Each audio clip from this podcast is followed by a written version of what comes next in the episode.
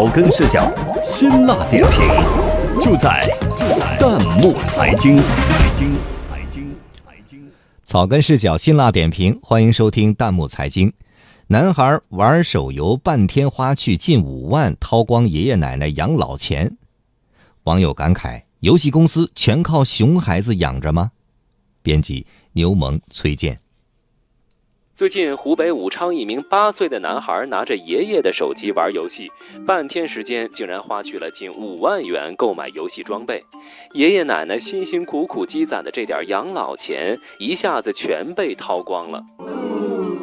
家长发现后，向游戏平台客服反映情况，说小孩子不懂事儿，希望游戏公司能够将这些钱返还。游戏公司则要求家长上传孩子的身份等信息，并且承诺迅速给予答复，协商解决问题。熊孩子玩手游花光爷爷奶奶养老钱，消息一出，网友也炸了锅。网友西西说：“现在的熊孩子已经不屑于坑爹了，直接开始坑爷了。”网友茉莉 Amy 说：“以后爷爷还是改用诺基亚吧。”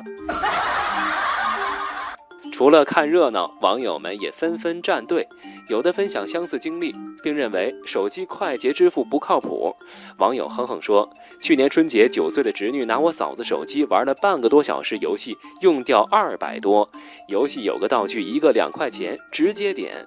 现在手机快捷支付也太快捷了。”还有给家长出谋划策的网友小飞侠说：“提醒家长们一定要正确指导孩子们上网或者是玩游戏。”网友 Gray 说：“有时候多检讨一下你们大人，快捷支付是方便，关闭也很方便。”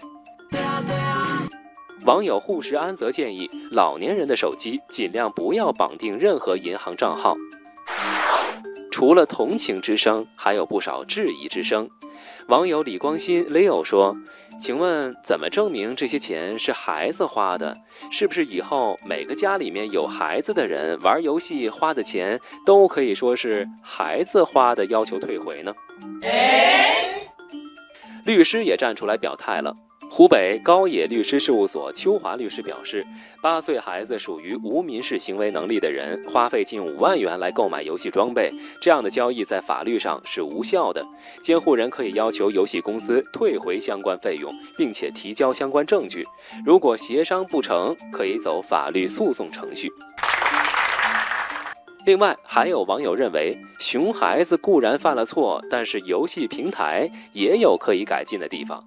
网友张三金说：“这些个游戏公司全靠熊孩子养着。”网友小宝说：“孩子有错，但是如果游戏开始实名制，加入人脸认证，你觉得还会有这样的事情发生吗？”